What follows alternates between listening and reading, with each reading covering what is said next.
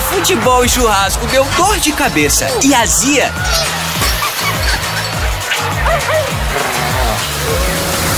Sorrisal Duplação, a dupla que alivia. Não, não adianta não, suplementação cavalo forte, uma boa alimentação explode. Olha a disposição dessa égua. Essa é a audaciosa color, a égua do Mardônio Fi. Olha aí, início do tratamento, ela tava mais de 10 meses parada, olha como é que tava a pelagem feia. Aí já era 60 dias depois, foi feito um vermífugo, ela já tava comendo uma raçãozinha, um volumozinho, água de qualidade, e ela já foi melhorando aí. Mas agora olha isso, com 120 dias, olha a disposição, olha a coloração dessa égua. Olha como os pelos ficou lindo, brilhoso, maravilhoso. Ah, não, não adianta não. Suplementação cavalo forte, uma boa alimentação explode. Olha a disposição dessa égua. Se você gostou desse vídeo, segue o nosso Instagram, porque tem muito conteúdo bom e de qualidade aqui para você. Tamo junto! Pessoal, passando por aqui para falar para vocês da Ótica Nossa Senhora das Dores. Simplesmente a melhor ótica de Monteiro toda a região de Monteiro e ainda de várias cidades, que a Ótica Nossa Senhora das Dores não para de crescer e de abrir filiais também. Lá na Ótica Nossa Senhora das Dores você encontra as melhores marcas para óculos e também exames de vista semanalmente. Na Ótica Nossa Senhora das Dores, eles dispõem das melhores marcas de óculos, armações. Então, se você quer cuidar da sua visão da melhor forma, corre para a Ótica Nossa Senhora das Dores, que lá a qualidade faz a diferença. Pessoal, passando. Bom demais supermercado na cidade de Monteiro. Você faz umas compras boas gastando pouco dinheiro. O dia B é o dia o mais barato do mês. Tem entrega em domicílio, facilita pra vocês. Com melhor atendimento que satisfaz o freguês. Aqui nós temos o preço mais baixo da região. São dois dias de oferta pra toda a população. Bom demais supermercado em ofertas é campeão. É no centro de Monteiro, ao lado da igreja matriz. Quem entra neste mercado sai satisfeito e feliz. Tem a maior variedade, isso todo mundo diz. Bom demais supermercado na cidade de Monteiro. Você faz umas compras boas gastando pouco dinheiro. Bom demais supermercado na cidade de Monteiro. Você faz umas compras boas gastando pouco dinheiro.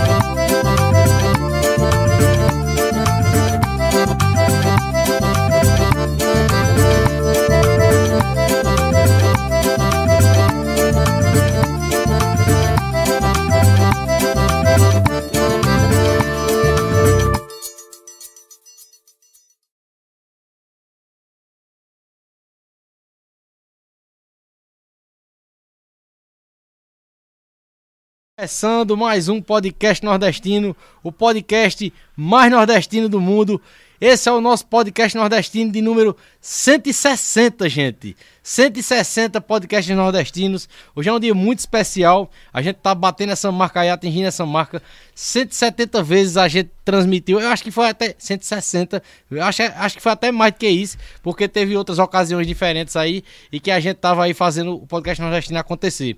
É um número que é um motivo de orgulho para mim e que me motiva a fazer mais e mais. Que venham mais 160 aí pela frente aí, se Deus quiser. Só começando 2024. Quero agradecer a presença do nosso convidado de hoje, o grande Beethoven Picuí.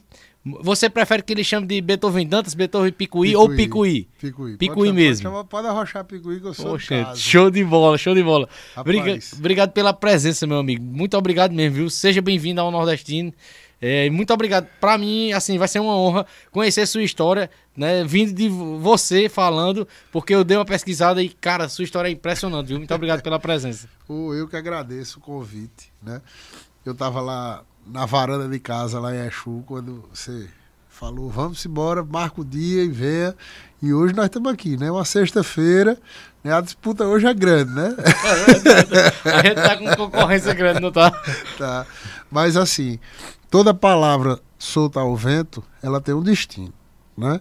E tudo que a gente vai falar aqui hoje, na verdade, é uma história de, de muito amor, uma história de superação também. Vou contar um pouco para vocês essa história. A gente vai se divertir bastante, porque tem muita coisa boa também nela. Tem muita coisa engraçada, tem, tem passagens massa. Show, show de bola. Obrigado nem pela presença, viu? Já vou agradecendo a todos vocês que estão entrando na live aí. Como o Beethoven disse aqui, a gente tá com, com concorrência. Hoje é dia de sexta-feira, sexta-feira à noite. Tem muito, muito programa pro pessoal fazer na sexta à noite, mas quem tiver por casa, mande para os amigos, mande no grupo da família, no grupo dos amigos, que é uma boa programação para sua sexta-feira à noite. Isso daí eu posso te garantir, tá certo? Muito obrigado a todos vocês que estão entrando aí na nossa live de hoje, no nosso podcast nordestino de hoje, tá certo? Acompanhem, participem, interajam. Se vocês são familiares do, do Beethoven que estiver acompanhando, são amigos dele, conhecem ele, são seguidores dele, alunos dele comentem, interajam com a gente que a gente vai estar no final aí vendo o comentário de todo mundo, tá certo? Beethoven, é, você é de Picuí, de origem mesmo, nascido e criado Sou em Picuí. Show de bola. Sou Paraibano de Picuí. E aí, é, como foi o começo de tudo na sua vida, suas origens, o início de tudo na vida de Beethoven Picuí? Então, Arthur, na verdade, é, eu nasci em Picuí, né? Eu tenho o berço, que é o berço da carne de sol do Picuí. Meus avós levaram a cultura da carne de sol para todo o Brasil, né, com a cultura da carne de sol em restaurante, partindo de Picuí. Mas tudo isso aconteceu com muito sofrimento, né, porque é, eles foram primeiro para João Pessoa quebrados, né, que a seca de 70 foi a pior seca, uma das piores, 30 e 70 foi uma das piores secas que nós tivemos aqui no Nordeste. E meu avô era machante, minha avó dona de casa, e seguiram para João Pessoa para botar um, uma bodega para vender carne de sol e dessa bodega originou não só uma rede de restaurante, mas uma identidade na cidade é, é, onde a maioria dos empreendedores da cidade viraram donos de restaurante de carne de sol, né? E Picuí ganhou essa fama da terra da carne de sol por ser uma cidade que realmente levou esses restaurantes para todo o Brasil. Né? Hoje nós temos aí mais de 100 restaurantes catalogados de carne de sol no Brasil. Eu, lá atrás, bem pequenininho, não tinha nada a ver com, com nada, tentava entender o que meu pai, meus avós faziam, né? É, sempre direcionando para um bom estudo, para uma boa lida. Não nasci em berço de ouro, mas tive uma vida muito boa, né?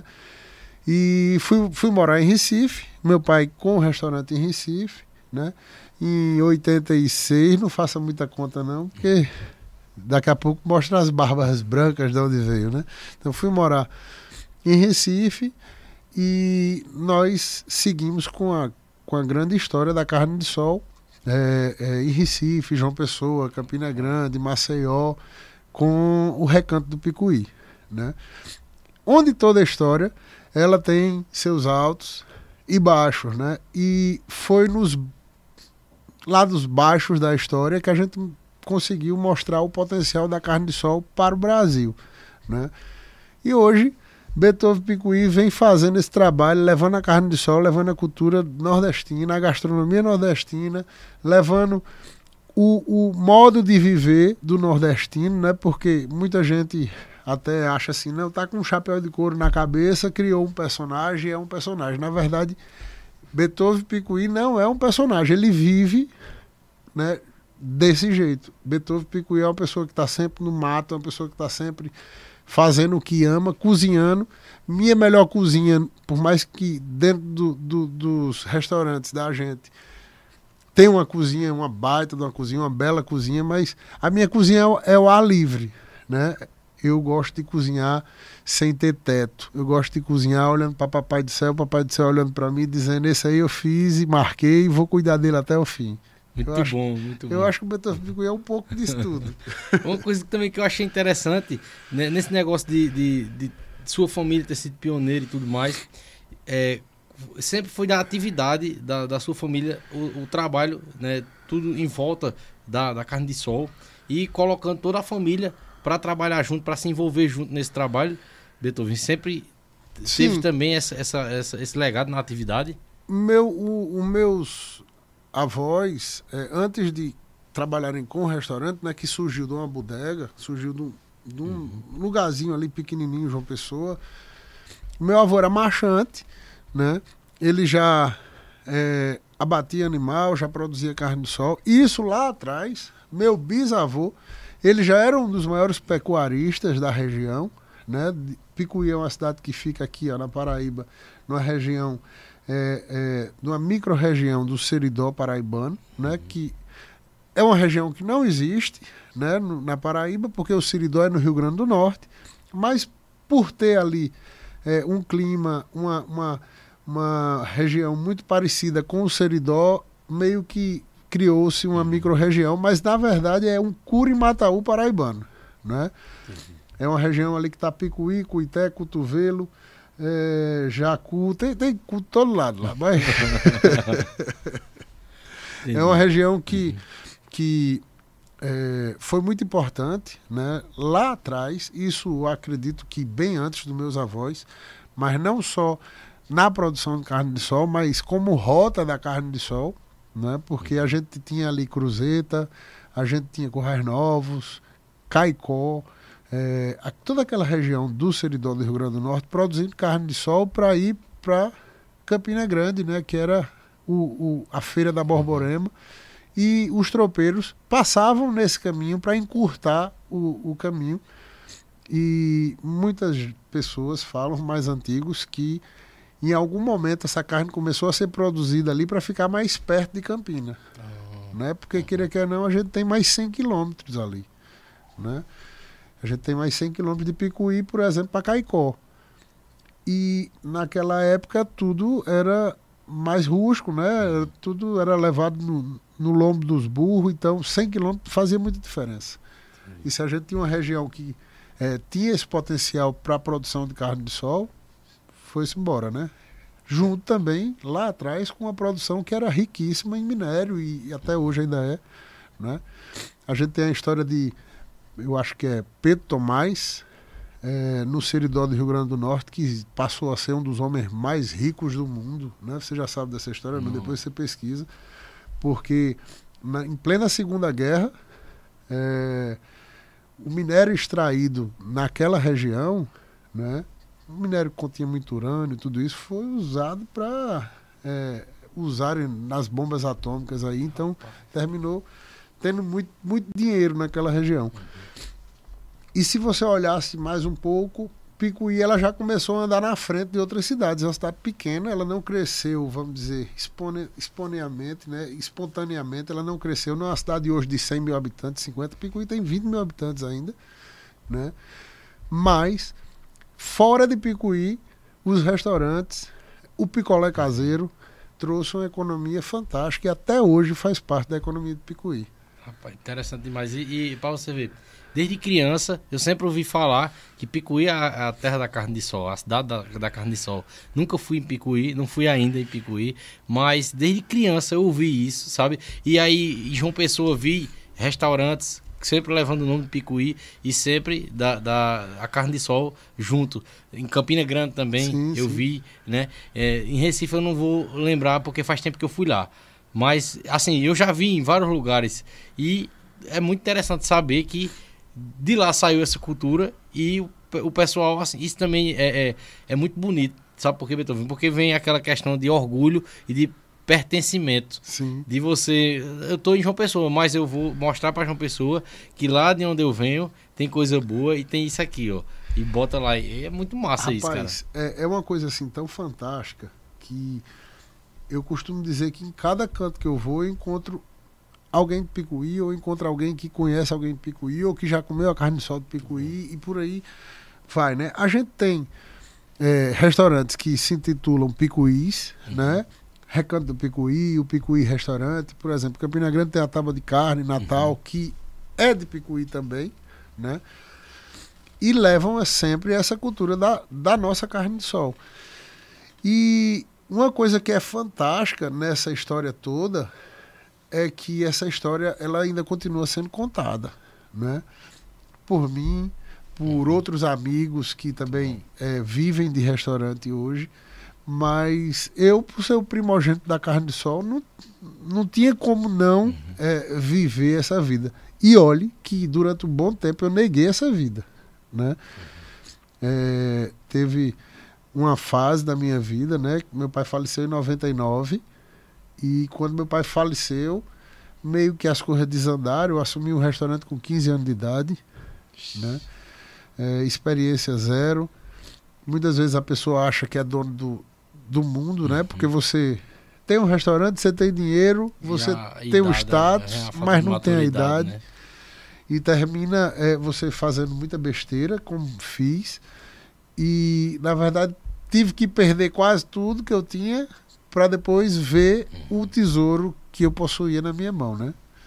E hoje eu venho zelando e lapidando esse tesouro bem, bem lapidado. Muito bom. E, e, assim, é, é muito interessante saber disso, porque é, eu acho que Deus tem propósitos para todos nós, né? E aí, é, é, é, mesmo que eu vejo também muito semelhante com o pessoal da música, com o pessoal da poesia, entendeu? Que em- em- agora na pandemia mesmo, muita gente da música quis é, se encerrar seus, seus trabalhos, sua carreira na música, mas é, alguma coisa aconteceu na vida de muita gente e que a música veio de novo bater na porta e disse, não, olha, seu caminho é esse aqui, seu caminho tem que ser seguido desse jeito. Parecido com o que aconteceu com você, A né? pandemia, na verdade, ela foi uma escola triste, né? Porque foi muito triste para todo mundo. Aham. Mas ela meio que passou uma peneira, né? Ela meio que eh, separou quem realmente tinha aquele conteúdo, separou quem sabia, né? Eh, todos nós que temos restaurantes sofremos muito, né? É Eu tinha inaugurado- né? Eu tinha acabado de inaugurar um restaurante com cinco meses na pandemia. E foi uma loucura. Na verdade, é, é aquele negócio. O empreendedor no Brasil, ele, não, ele tá jogando futebol e na hora que ele vai chutar pro gol, muda o esporte, vira basquete. Aí você começa a pegar a bola com a mão e sai correndo. É muito estranho. E, e a gente começa a ver é, é, na pandemia o quanto a gente se fortaleceu espiritualmente primeiro, né? Porque quem não era tão apegado a Deus se pegou, Verdade. né? Quem não agradecia tanto passou a agradecer, né? Só o fato de você hoje ter seu pai, sua mãe, ter seus filhos em casa, ter em paz, é, é, é, é uma maravilha, né? Muitas pessoas perderam esses entes e, e estão aí na luta hoje, né? Nós é, é, tivemos e trilhamos uma, uma, uma história pós-pandemia que ela, ela é, é realmente uma história de superação para todos. Muito bom. É, falando sobre é, é, a, a carne de sol, de, de fato, Vitor, eu fiquei muito curioso, assim, pelo que eu pesquisei e tudo mais. É, o, que, o que é, em que consiste a carne de sol e por que também é, tem esse nome? E também que eu confundia, é, e, e eu aprendi nas minhas pesquisas aí para poder vir conversar com você hoje, de que é, a carne de sol é uma coisa, a carne de charque é outra coisa e a carne seca é outra coisa. Vamos falar um pouquinho É, na sobre a... verdade, a... gente fala muito da carne de sol porque a gente fala do produto mais nobre nordestino. Né? A carne de sol, na verdade, é o filé mignon da dona de casa hoje, que vai fazer seu estrogonofezinho, seu, sua comida do dia a dia para o nordestino. Né? Só que essa história da carne de sol, na verdade, ela não foi contada. Né? Nós temos uma história que foi contada da carne seca, onde a gente do século XVII começa, vamos lá, século XVII a gente começa a falar da civilização do couro, né? Onde o couro era mais importante do que a própria carne. Né? O couro, o couro ele era importante para vestimenta, para selaria, era importante para tudo. E aquela carne era simplesmente para consumo de quem abatesse aquele animal, né? Hoje, na verdade, está o inverso. O couro é muito mais barato do que a gente imagina. Tem, tem algumas plantas que faz a doação do couro, né? Algumas plantas frigoríficas hoje que o couro é doado. Né? Da mesma forma que os miúdos também em muitos lugares são doados. Né? Quando você vai no aba- abatedouro público, o miúdo e o couro é de quem abate o animal. Né? Se você olhar direitinho, principalmente na cidade pequena, tem, tem isso. E quando a carne começou a ser valorizada, isso a gente está falando no início do século XVIII, onde começou a existir a primeira pecuária do Brasil, né? aqui no Nordeste. Né? Porque a gente começa a falar na história do Brasil dos cafés da pecuária no, na região Sudeste. Mas a gente, é, é, na verdade, começa a não contar que o centro do Brasil era a gente. Né? A gente só deixou de ser o centro do Brasil no final do século XVIII, entrando no século XIX. Então, as primeiras pecuárias é, é, aqui no Nordeste, as primeiras criações de gado em sesmárias, né, em, em- em terras que a igreja dava para o pessoal criar e produzir, é, começou a ter uma grande produção e começaram a produzir não só o couro, mas também a carne. E essa carne ela saía dessas fazendas né, e iam para os centros comerciais, que eram as capitanias hereditárias lá, né, Recife, Fortaleza, é, naquela época não existia. A Paraíba não existia Rio Grande do Norte, a Paraíba era, era junto com o Ceará, né? Era Rio Grande do Norte e Ceará. Então, é, é, esses caminhos eram muito longos, né? Para levar esses animais. Esses animais perdiam muito peso. E uma região ali é, no Ceará, né? Em Aracati, Vale do Jaguaribe começou a entender que eles tinham sal muito próximo, né? eles tinham rios e tinham mar também, e podiam descer com essa, com essa carne já salgada, certo? Para as pras capitais. Só que técnica zero, não é? Porque eles sabiam que salgavam os peixes e, e faziam isso e começaram a carregar a carne para fazer essa salga e começou a surgir aí as oficinas das carnes do Rio Grande do Norte. Né? Aracati lá em cima, Ceará, mas o Rio Grande do Norte, principalmente a região eh, do Seridó, começou a, a produzir isso de uma forma eh, eh, com mais volume. Mas não era produzida uma carne de sol, né? era produzida uma carne seca. Que quando você começa a ver, o nordestino ele começa a ganhar o, o Brasil e ele começa a levar essa carne seca para várias regiões. Né? Você vê, chega na, na Bahia, você já vê a carne do sol, né? que era também um produto muito parecido, mas ainda atrelado à carne seca. Né? E quando Câmara Cascudo começa a, a, a falar em alguns trechos pequenos do livro da, da, da, da, da história da gastronomia do Brasil, a gente vai falar sobre uma carne seca, tenra, né, com sabor muito bom, mas extremamente salgada. E a gente está falando de carne seca. Né?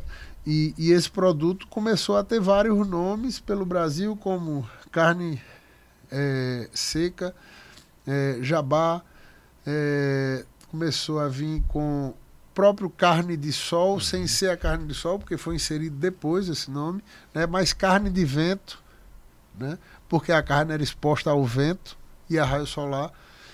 Né? E, e, e começou a vir primeiro esse produto carne seca.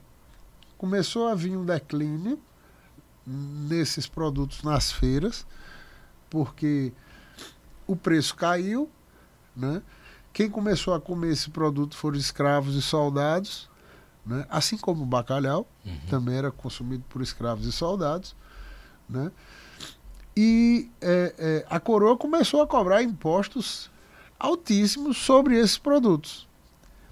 Então, se você já começa a pagar imposto alto, que é a sina do brasileiro, né? É, o produto já começa a ser desmerecido porque as classes baixas que começaram a, a consumir. E, e o Nordeste começou a ser atingido por seca, tudo mostrou que não daria certo. Né? Um nordestino, cearense, português, saiu de Aracati e foi para o Rio Grande do Sul. Né? As margens do Rio Grande, onde hoje é Pelotas, e tentou fazer a carne seca, porque viu que lá eles tinham gado em abundância, uhum. terra nem se fala, né? Porque a terra é, é muito verde, sempre foi muito, muito boa. Mas ele se deparou com, é, é, é, com um clima totalmente diferente, com a região fria, com a região que ventava muito e areia, o vento levava areia. Então ele não conseguia fazer a carne seca, porque essa carne era pendurada e exposta ao sol.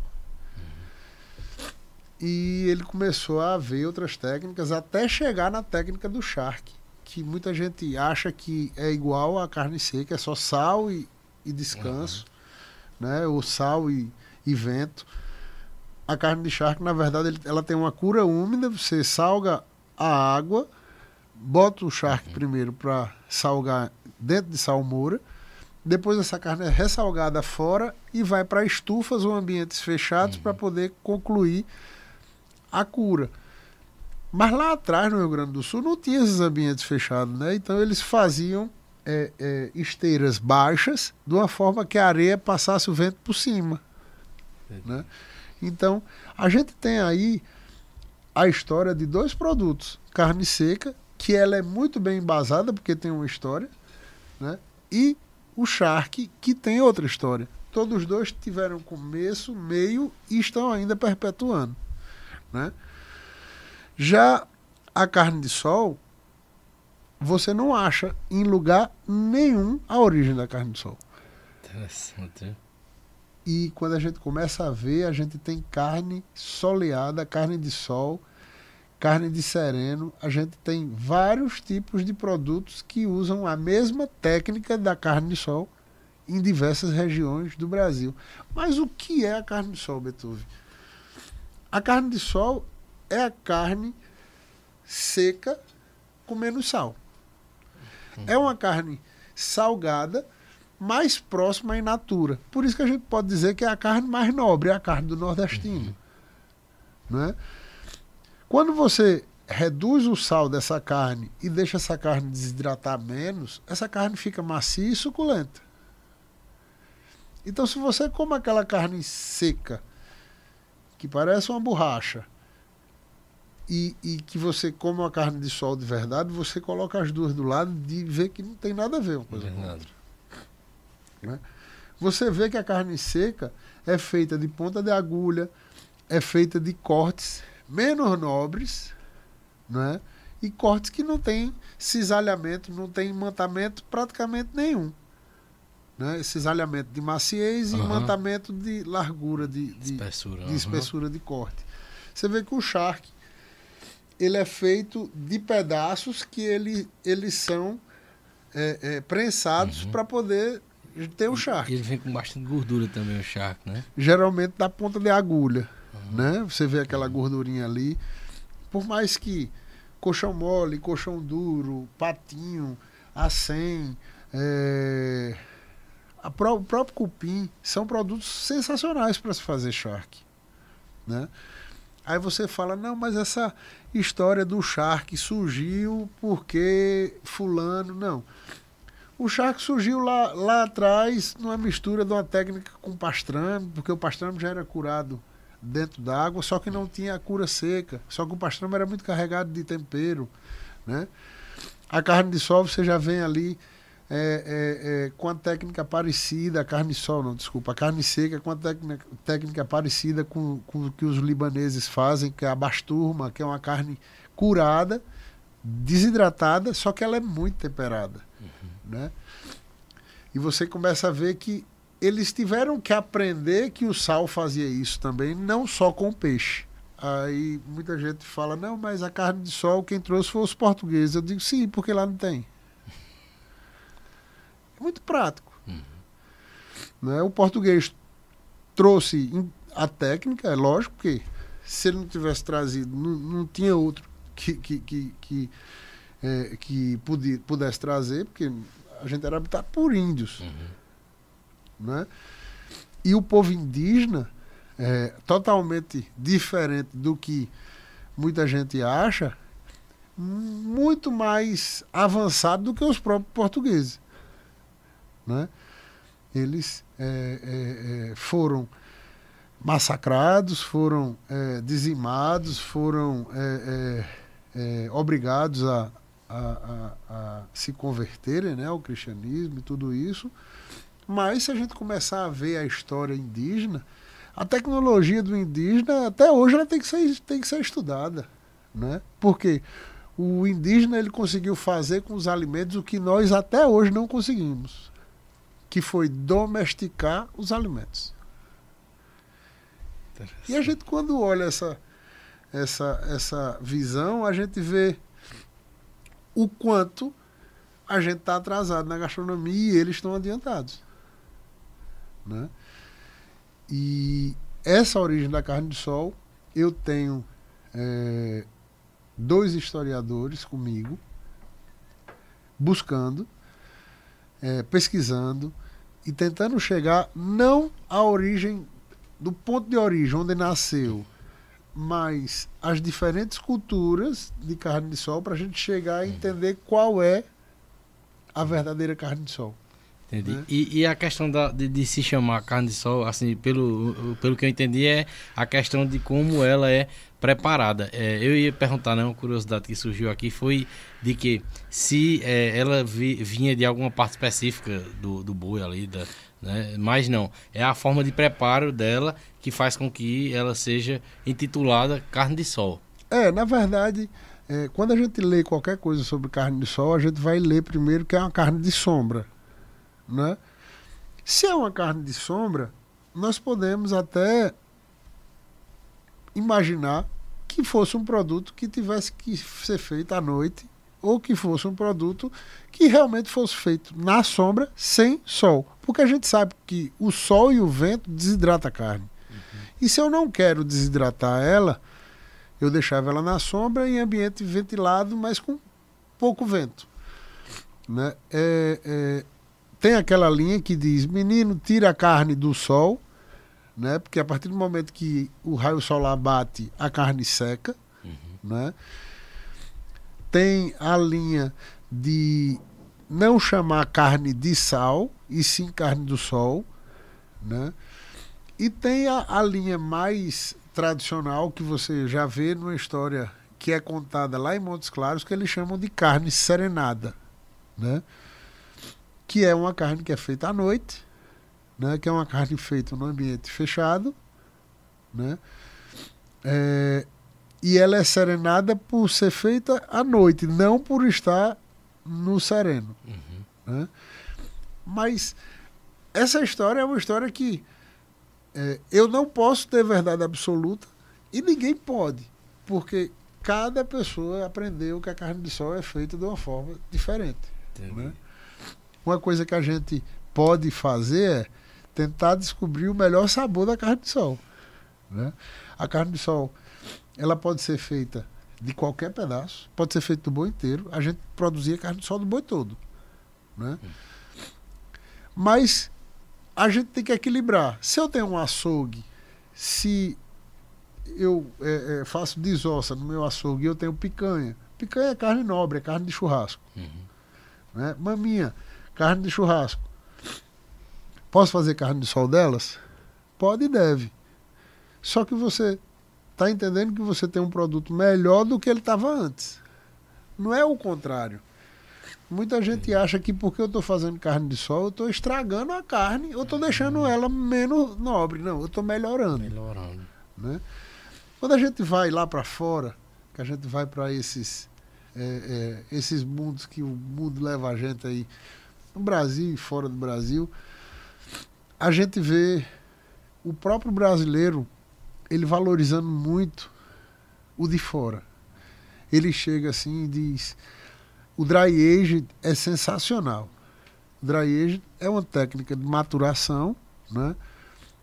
onde essa carne ela vai amaciar né?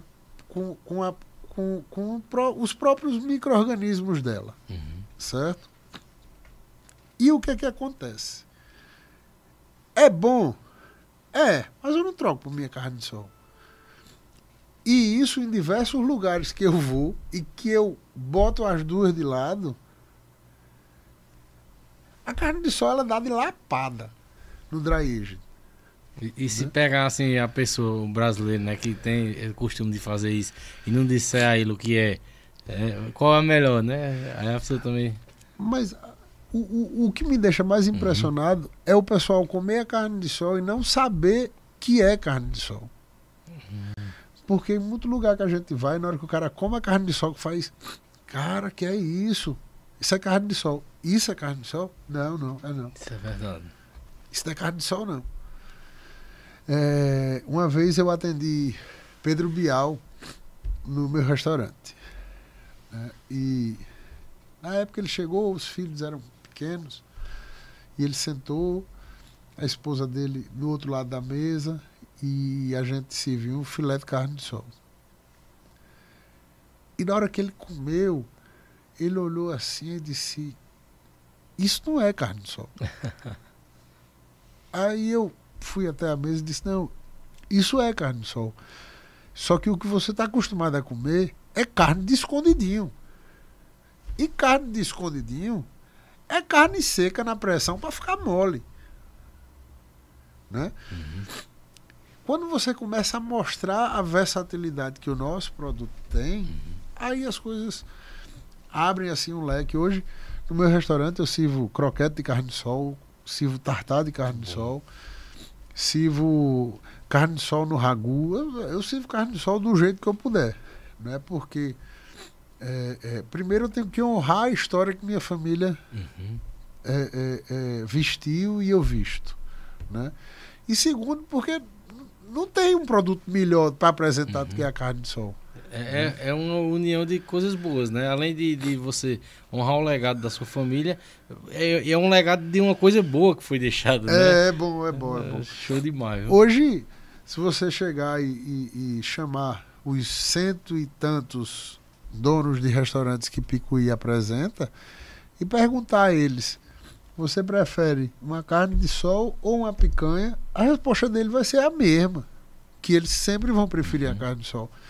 Bom. Os meus filhos, eles não conseguem passar pelo menos dois dias na semana sem comer carne de sol com pirão de queijo, com farofa d'água e baião dois. né?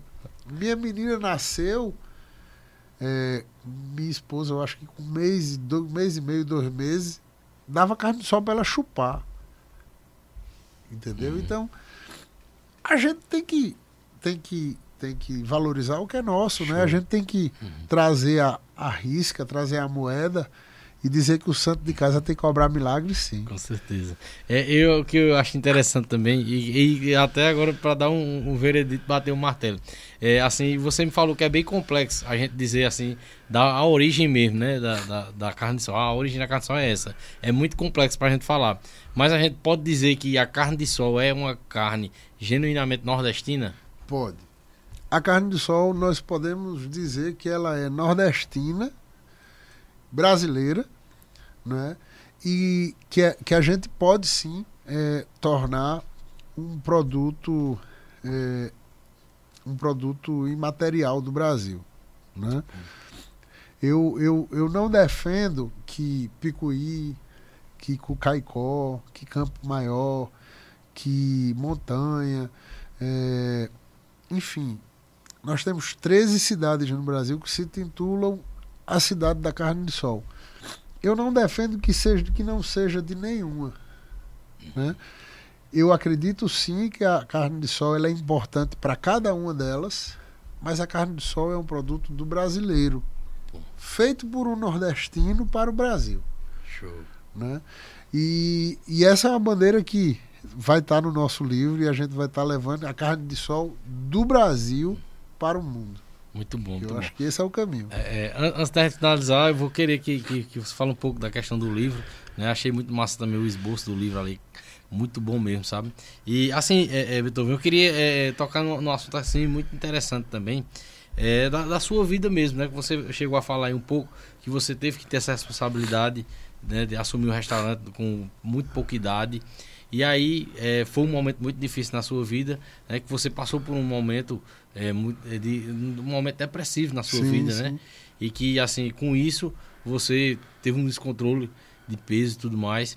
E aí eu queria saber se assim, é, como foi que você conseguiu é, é, é, superar essa barreira e se você buscou a questão da gastronomia, de, de estudar gastronomia após isso ou, ou você já estudava, como foi? Eu vou dizer uma coisa que é uma brincadeira, sabe? Mas é, todo mundo que não deu certo para alguma coisa é é chefe de cozinha hoje. Nada. Né? Não, mas é, é, é, é uma brincadeira, mas ela é saudável. Por quê? A partir do momento é, que você se decepciona com várias coisas, você aprende é, em, em algo que lhe aperta, que lhe traz para você voltar a si, né? Eu, por exemplo, primeiro me apeguei muito a Deus, né? Papai do céu foi foi importantíssimo no meu caminho, na minha trajetória, em todos em todos os meus altos e baixos, ele sempre esteve e está comigo, né? É, eu cheguei a pesar 220 quilos, né? Depois da perda do meu pai, o restaurante, é, terminou que uma, uma sequência de erros, né, erros graves, erros que levaram quase a perder é, não só minha vida, mas minha família, perder tudo, né? E na verdade, quando eu comecei a me situar de novo, que eu agradeço isso à minha esposa, porque minha mãe, minha esposa, mas minha esposa sempre do meu lado, né, pelo seguinte, quando você está lascado, né, quando você está no fim da carreira, como o povo fala, é, só tem duas coisas que podem levantar: oração, né, e alguém que acredita em você. Pura verdade. Se você não tiver uma pessoa que acredite em você e lhe impulsione, você não é nada, você não é ninguém. E a minha esposa foi muito forte, não nesse momento, mas em todos. Né? Hoje, para fazer o que eu faço, para ter a vida que eu levo, ela que me dá todo o suporte. Né? E olhe que ela recebeu muita pancada, assim, muita pancada que eu digo é porque é, em todas as coisas erradas que você imagina, eu, eu busquei. Né? Quando você está depressivo, você busca em bebida, busca em outras mulheres, busca em droga, busca em tudo. Né? E ela, na verdade, ela nunca me abandonou. Em alguns momentos eu posso ter abandonado, abandonado ela. Né? Mas o joelho no chão dela, da minha sogra, da minha mãe, também me resgatou e trouxe de volta. E esse foi o meu pontapé inicial. Foi primeiro é, é, é, me conhecer melhor, né? abrir minha intimidade com Deus que eu não tinha. E a partir do momento que eu comecei a ter intimidade com Deus, eu comecei a ver quais eram os caminhos que eu podia trilhar. Né? Só que isso foi muito foi muito é, é, massacrante porque a gente fechou o restaurante na época. A gente só não fez passar fome, né? Porque graças a Deus a gente tinha do que tinha do que viver. Mas é, naquela época a gente teve que mudar muito a nossa vida, né? Você vê que é, meus filhos nasceram e as coisas ainda continuaram devagar. É, Eu comecei a atender eventos né, com buffet, já não tinha mais o restaurante, comecei a atender eventos com buffet. Muitas vezes meus filhos não tinham com quem ficar ou não tinham para onde ir e o cliente me contratava para o buffet e eu de última hora ligava para o cliente e dizia, ó, é, eu tive um problema em casa, vou ter que levar meus filhos, porque a babá não pôde conversa. Só e levava meus filhos. E meus filhos participavam de tudo aquilo que os meus clientes estavam proporcionando para os filhos dele pra, pra, e, e para os convidados. E isso forjou também os meus filhos a estar com pessoas do bem. Né? E tudo isso foi crescendo, foi subindo, subindo. É, inicialmente eu chegava para fazer um churrasco na casa de um cliente e a gente ia para o fundo das ca da casa. É, muitas vezes estava fazendo um churrasco e, uma pessoa pastorando, cuidando, né, para ver se a gente não levava alguma coisa da casa do cliente. E isso foi melhorando, né, porque a gente foi ganhando confiança dos clientes, né? foi ganhando a credibilidade. É, começou a fazer o churrasco na frente da piscina do, do cliente e chegou a um ponto que o cliente ficava disputando é, ter que me levar para o churrasco para me colocar, para me assar a carne dele. E, e, quando eu ia fazer um churrasco de um amigo dele, ele já ficava chateado porque eu, eu tava dando exclusividade a ele. Né? Uhum. Então aí começou a, a, a uma reprogramação de vida. Não é porque eu disse, cara, eu trabalhei minha vida toda com restaurante, nasci dentro do restaurante. É, tive meus traumas com o restaurante, disse que mais não queria trabalhar, mais não queria fazer aquilo. Mas Papai do Céu me botou de novo nos buffets e começou a trabalhar e disse: É isso que eu quero para tua vida. Então eu disse, já que eu estou fazendo, então vamos fazer, vamos virar o melhor nisso. Né? Aí eu fui atrás de faculdade, fui, fui me formar, fui correr atrás de fazer é, é, tudo aquilo que eu nunca tinha feito, porque eu já tinha perdido meu pai lá atrás, uhum. né? Só que ainda faltava a experiência na prática, né? Porque a experiência que eu tive como dono de restaurante dos 15 aos. Vamos lá, dos 15 aos 27, 28 anos, uhum. talvez não tenha sido a melhor. Não é porque eu era um administrador, um mau administrador, não é porque uhum. eu, eu, eu começo a falar alguns, alguns amigos nossos que têm restaurantes que trabalharam com meu pai, eu digo, ah, você é, foi muito melhor do que eu, porque meu pai lhe ensinou e ele não teve tempo de me ensinar. Uhum. Né? E... Aí você, no caso, é, acho que eu entendi, você não botava a mão na massa, né? Assim, de não, fato. eu era pequeno, né? Uhum. Tinha, eu perdi meu pai, tinha 14 uhum. anos. Fui, fui assumir um restaurante com 15, me casei com 17. Entendi.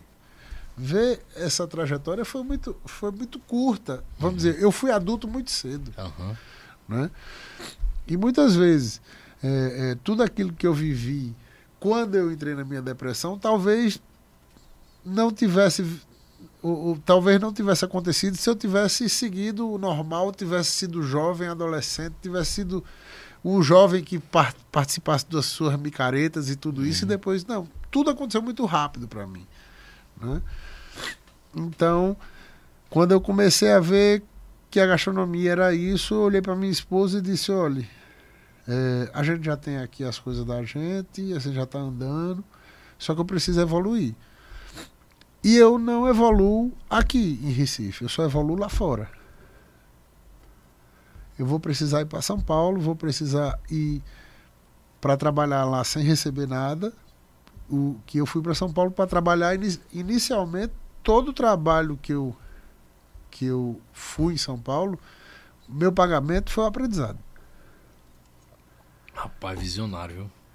Né? Então eu chegava aqui e dizia, não, eu vou trabalhar com você, eu vou passar, sei lá, um mês, três meses, o que for. Você não precisa pagar nada, você não precisa. Eu preciso de lugar para ficar, não preciso de nada, eu só quero aprender. E não se preocupe que eu não quero aprender seu segredo, não. Eu só quero aprender como isso funciona. E fui aprender. Né? Isso minha esposa dando suporte, então por isso que eu digo que toda a fase da minha vida, minha esposa ela teve uma uhum. participação e tem uma participação importantíssima nisso tudo, né? Então, é, na verdade, se ela tivesse aqui, eu acho que quem devia estar falando isso aqui era ela. então, é, esse aprendizado foi muito rico, cara. Uhum. Né? Só que eu, quando eu cheguei lá, em São Paulo, cheguei lá fora, eu fui para buscar muito aprendizado, mas eu tinha pedigree, como eu tenho, né? A minha história ninguém tem.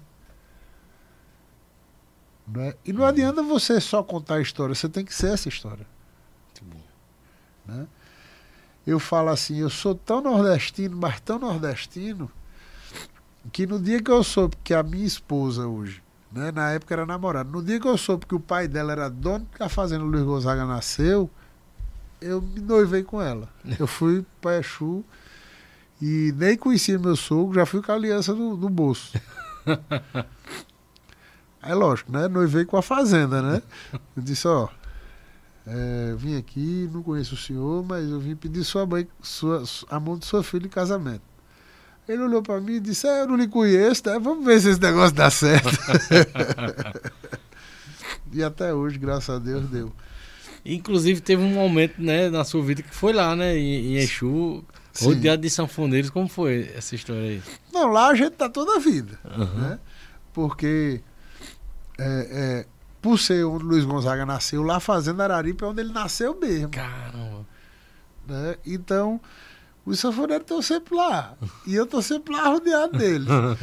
Eu só não aprendi foi tocar sanfona. Porque se eu tivesse aprendido a tocar sanfona, aí, meu Deus, tava lascado. Que eu nem era cozinheiro, eu já tava perdido nesse mundo aí. Porque não tem coisa melhor do que. É, mais, é muito bonito. né? É bonito demais. meu. E a gente até comenta sempre aqui. Eu acho, né, o instrumento mais difícil, porque você faz, tem que fazer três coisas ao mesmo tempo.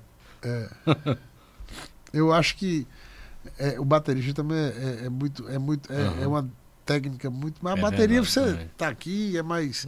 A sanfona você tem uma baixaria que hoje com 120 baixos você tem que saber qual é o É. botão certo ali. É muito difícil. Eu ainda arrisquei tocar umas coisas, mas não dá certo não. Não dá certo não, porque eu aprendi logo as músicas que falam de cabaré, fala de sei de quê, eu corro logo. Show de bola, Beethoven. Beethoven, aí no caso você rodou o Brasil levando é, é, esse legado e essa cultura da carne de sol por vários festivais de carnes. O Brasil inteiro, cara. Brasil e o mundo. Esse o ano, mundo também. Esse ano agora que passou, eu fiz. Fui, fui pra África, né? A gente Caramba. fez carne de sol na África. Fez carne de sol bovina e fez de caça também, de cudo lá, né?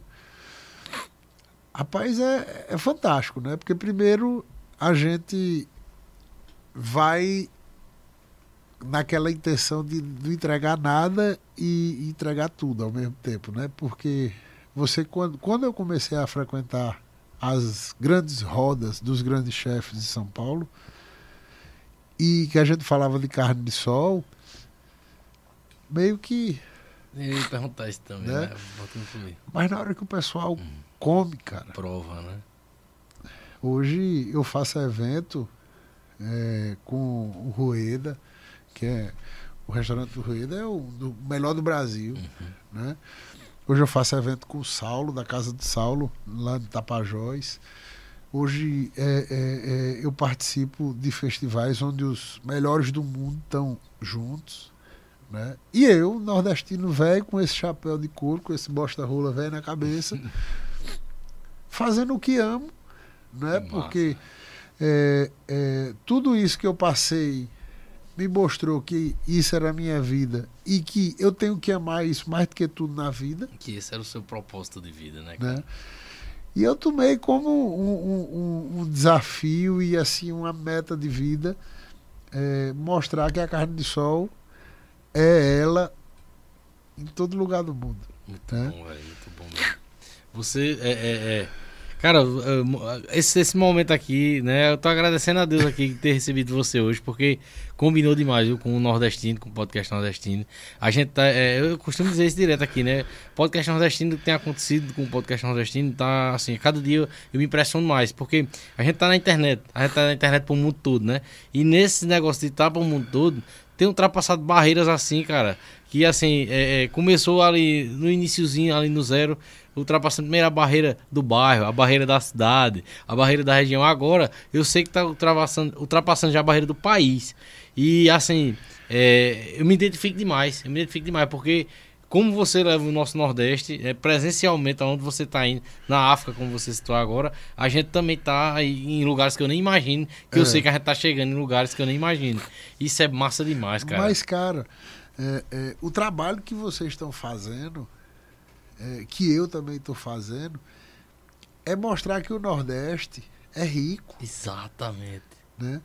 A gente, é, na verdade, a gente tem que, tem que cortar um pouco esse romantismo né, que, que foi lançado no, no início do século do século XX, aí, é, é, que o Nordeste era pobre, que o Nordeste precisava de dinheiro, que o Nordeste era escasso. Que a gente era inferior em tudo, intelectualmente, culturalmente e tudo, e não é.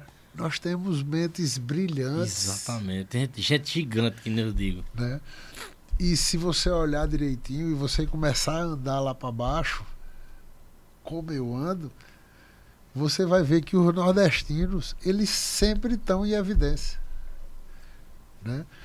Eles sempre estão em evidência, eles sempre estão em crescimento. E esse crescimento do nordestino, ele não para. E em, em diversas áreas, cara. Isso é, é massa demais. A nossa gastronomia, ela é, é- é- ela é tão rica quanto a gastronomia amazônica. Né? Nossa, nossa, nossos ingredientes nordestinos, nossos ingredientes culturais, a- os nossos tipos de cozinha, né? A gente tem a cozinha rústica, tem a cozinha sertaneja, tem a cozinha litorânea, tem a cozinha de santo, né? Que a cozinha, a cozinha dos africanos, a cozinha é, é, hoje com a, com a nova tendência agora uma cozinha mais natural. Tudo isso tem no Nordeste. É verdade. Né? Você, eu, eu costumo dizer que você quer comer um baião de dois bom em todo, em todo o Nordeste. Em toda a capital do Nordeste. Em toda a cidade do Nordeste tem gente que faz baião. Verdade, verdade. E bom, todo canto É. tem, verdade. Você quer comer um Maria Isabel bom? Você vai comer em qualquer lugar do Nordeste. Você quer comer uma carne de sol boa? Você come em qualquer lugar do Nordeste. Né? E se for de picuí, melhor ainda. Show de bola.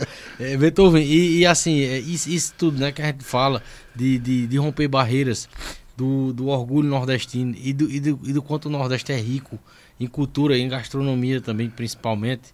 Né? É, eu tenho sempre que que tá fazendo esse adendo aqui, que nem eu fiz na sexta-feira passada, é, é, que é muito especial também quando uma marca nacional ela olha para o Nordeste dessa forma e, e reconhece e vê o quanto nós somos ricos culturalmente, intelectualmente, de produção de conteúdo e no geral, sabe? E gastronomicamente, né? Porque é, é, é a campanha que São Rizal está trazendo para 2024, para esse início de 2024, que é para valorizar a nossa cultura gastronômica. É, é, quatro influenciadores do Pernambuco, dois de Pernambuco, né, que é o casal de pernambucanos por aí, a Amanda do, lá do Ceará, Amanda meu Ceará e a Brenda de Sal, que é de Salvador, buscaram nos seus estados é, é, pratos especiais para mostrar a força da nossa gastronomia. E isso tudo com oferecimento de São Rizal, sabe? E o podcast nordestino foi escolhido para ser o local onde eles compartilharam toda essa experiência que eles passaram, né? E aí, Massa. assim, é, é, eu enalteço demais porque é uma marca nacional e que é, é, vê a qualidade que a gente tem e vê, e vê valor na gente. Isso é muito bom, isso motiva tanto, Beethoven, né? Isso, e, e você vê o seguinte: a gente vive uma vida tão simples, né? Eu conheço é, pessoas que hoje andam em seus carrões, né, com os seus seguranças, que quando eu posto uma foto olhando para minha igrejinha lá em Exu, com as pernas para cima, é, de rapaz, eu queria essa vida Tá vendo aí? né? Mas porque a gente vive tão espontâneo, né? O nordestino ele não precisa É se verdade. mostrar para ninguém. Se você vê o nordestino no meio de uma farra, você reconhece. É verdade. Né? O Whitson Nunes e Tirulipa lá vem com aquela, É. aquela brincadeira lá de dar um grito no meio do. Tem vez que eu chego nos cantos Eu vi um tem vídeo desse no nordestino Cristo, aí. eu vi um vídeo desse no Cristo Redentor, cara. cara ih, é o camarada do outro lado, ih! E o pior que funciona mesmo. Funciona, funciona. Tem lugar que eu chego e, e eu tenho nordestino aí, dou um grito, aí pronto, aí começa. Uh, uh, vai, vai. E alguns eventos desses que eu vou no Brasil, eu levo geralmente os sanfoneiros, a bombeiro, o triangueiro, né? E a gente faz a nossa folia. Muito bom. Além do povo comer bem, ainda tem alegria.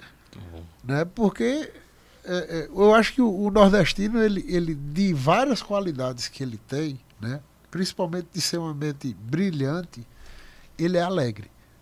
É verdade. Procure todo nordestino que vive bem, ele é feliz. Verdade. E, e, assim, que problema todo mundo tem, todo mundo aparece barreira pra gente enfrentar, mas o nordestino tira de letra, né? E, e, assim, é. engraçado também isso, que não perde o bom humor, né? Nunca. O nordestino é, é muito massa, né? E todas as fases que eu vivi da minha vida, até na pior dela,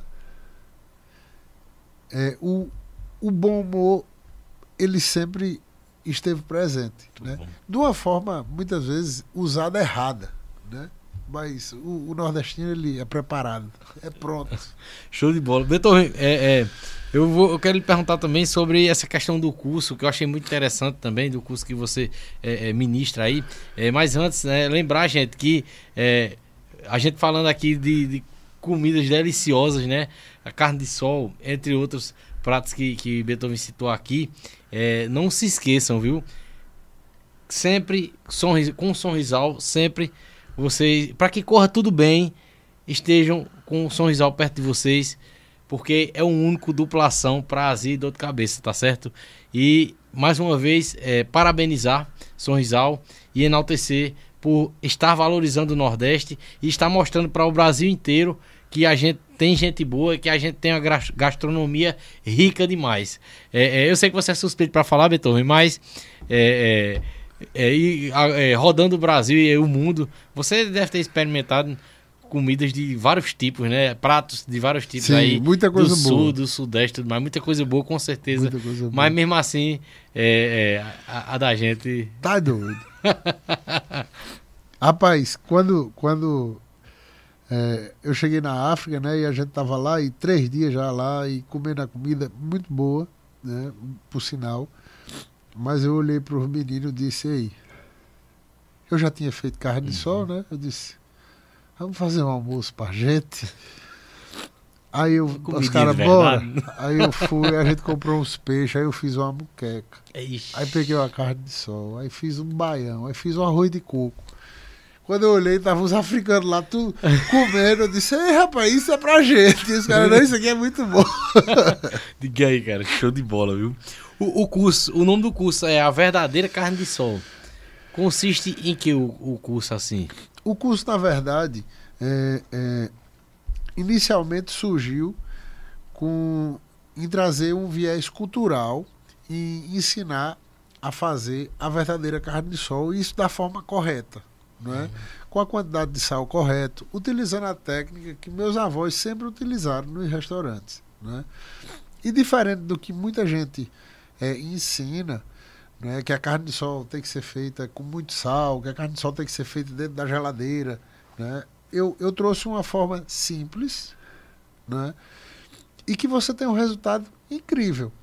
E eu intitulei a verdadeira carne de sol porque a carne de sol é isso, não porque ela é, é, seja a verdadeira e que as outras não, não, não existam. Não. É que a verdadeira carne de sol ela tem que ser um produto simples que entrega tudo.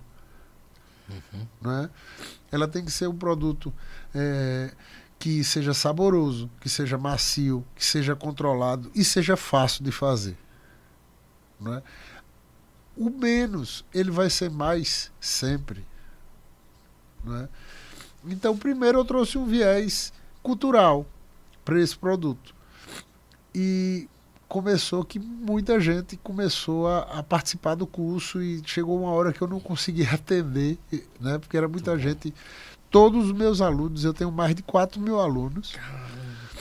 Todos os meus alunos têm meu celular e eu atendo um por um. Eu converso um por um. Eu explico um por um. Por quê?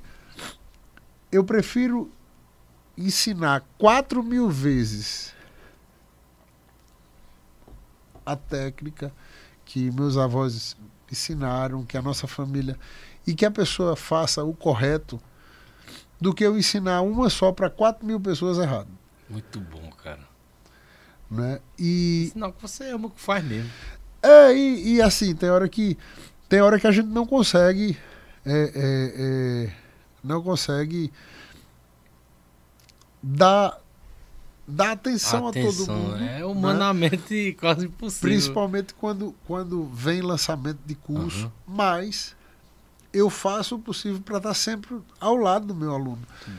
Né? Só que o meu curso é um curso de um produto. Né? Então depois que você aprende esse produto, por mais que no, no- no início de tudo isso, é, no, no início do processo você procura muito, mas você aprendeu, você já vai atrás de outro, de outro produto. Eu agora estou organizando para ter é, é, esses alunos mais junto comigo, não só com o produto carne de sol, mas com a gastronomia nordestina e abraçando eles. Né? É, não só eu, mas vários outros chefes nordestinos e, e chefes da alta cúpula do Brasil vão participar do novo projeto agora, onde a gente vai trazer é, uma gastronomia e, e que seja rotineira, né? que a gente vai estar sempre vindo com inovações, com novos pratos. E a carne de sol, ela sempre vai ser esse, é, é, esse essa porta de entrada para mim, né? Para para quem quiser chegar, é, Hum. para quem quiser chegar a Picuí, hoje a carne de sol é o grande é o grande caminho, né? É, tô lançando também um produto mais voltado para o empreendedor, para o cara Uhum. que quer produzir carne de sol para vender carne de sol Show. né? Porque como o meu primeiro produto era um produto com viés cultural, eu não, eu não consigo capacitar uma pessoa profissionalmente se eu estou ensinando cultura, Né? E, e muita gente às vezes ainda quer, não, Beethoven, eu fiz o curso, mas eu quero produzir e, e quero ganhar dinheiro com isso. Eu digo, ó, primeiro que esse curso você aprendeu para fazer carne de sol e para saber que realmente a verdadeira carne de sol é isso. A continuação a gente vai fazer depois, né? Mas mesmo assim hoje eu tenho um aluno no Canadá vendendo carne de sol, tenho alunos no Oriente Médio vendendo carne de sol, tenho aluno na China vendendo carne de sol e tudo isso surgiu ali de um curso que é com viés cultural, né? É, Meu maior público, na verdade, nu- nunca foi o, o empreendedor para carne de sol, era a dona de casa. de né? bola. Porque muitas vezes você chega no açougue hoje e você come uma carne de sol, meu Deus, que só a graça. Às vezes que é até por isso também que é, muita gente tem uma, uma visão errada, né? Porque não pega um negócio de qualidade como é, como realmente é, né? Sim. Como realmente deve ser. Eu acho que é, é, a grande mudança na história da gastronomia ela vai estar acontecendo não porque Beethoven é o cara da carne de sol, não, isso nunca, porque eu não sou nada se não fosse a carne de sol, né? Beethoven não seria ninguém se não existisse a carne de sol é a história da carne de sol. Na verdade, o que eu quero mudar é a educação dessas pessoas em consumirem carne de sol e comerem carne de sol com qualidade. Né? Eu acho que o, que o papel de Beethoven nessa, nesse caminho é esse. É mostrar a pessoas que, que eles vão comer sim uma carne de sol e uma carne de sol com uma qualidade superior.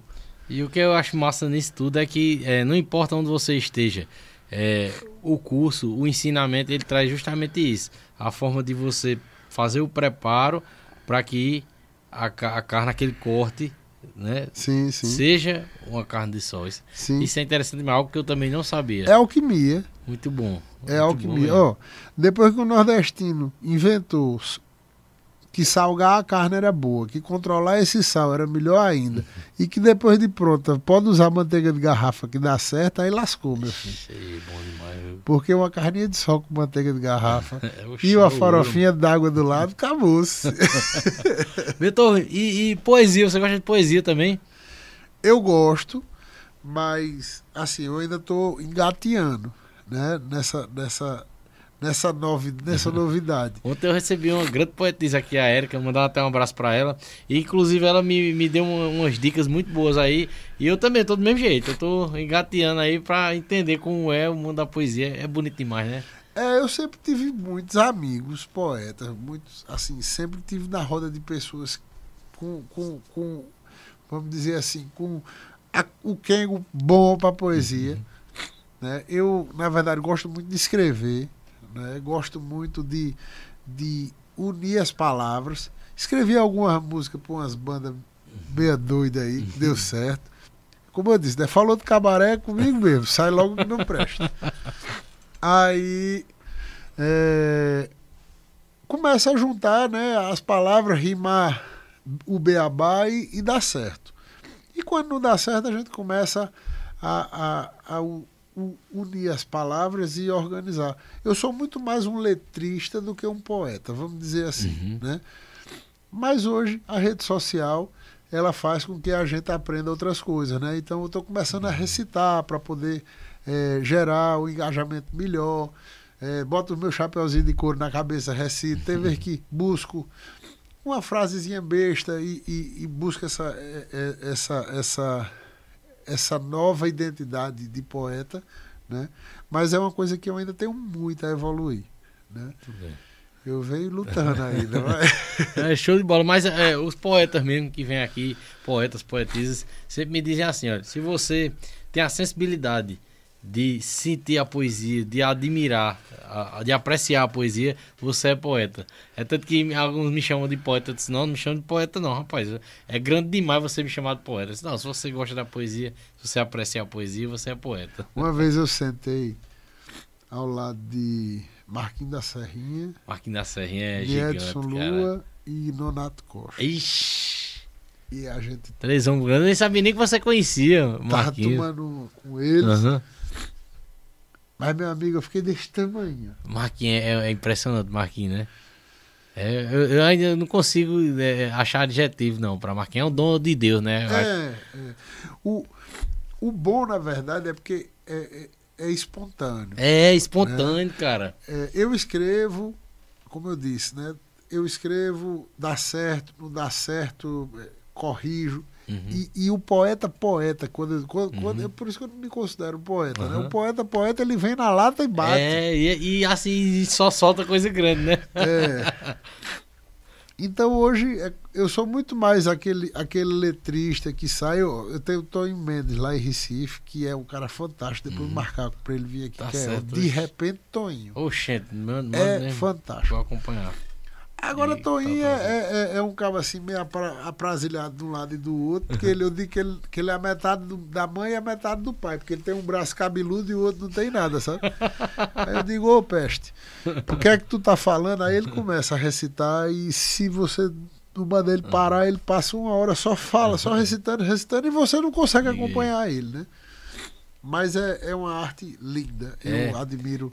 Eu fiz até uma. uma, uma na hora. E, e até, pronto, quando você. Pode, pode ficar à vontade aí, viu? Eu me lembrei até de um, de um soneto de Marquinhos, rapaz, aqui, ó. Que faz até tempo. Eu disse uma vez em algum podcast, mas faz tempo. Vou até trazer novamente aqui. Pode ficar à vontade aí, se você. Eu vou estar aqui, porque eu só sei ler, né? Não, que... ficar à vontade. é, gente, lembrando. É, oferecimento especial de Sorrisal, o único duplação para azia e dor de cabeça, viu? Não esqueça disso aqui, a gente tá muito bem decorado aqui.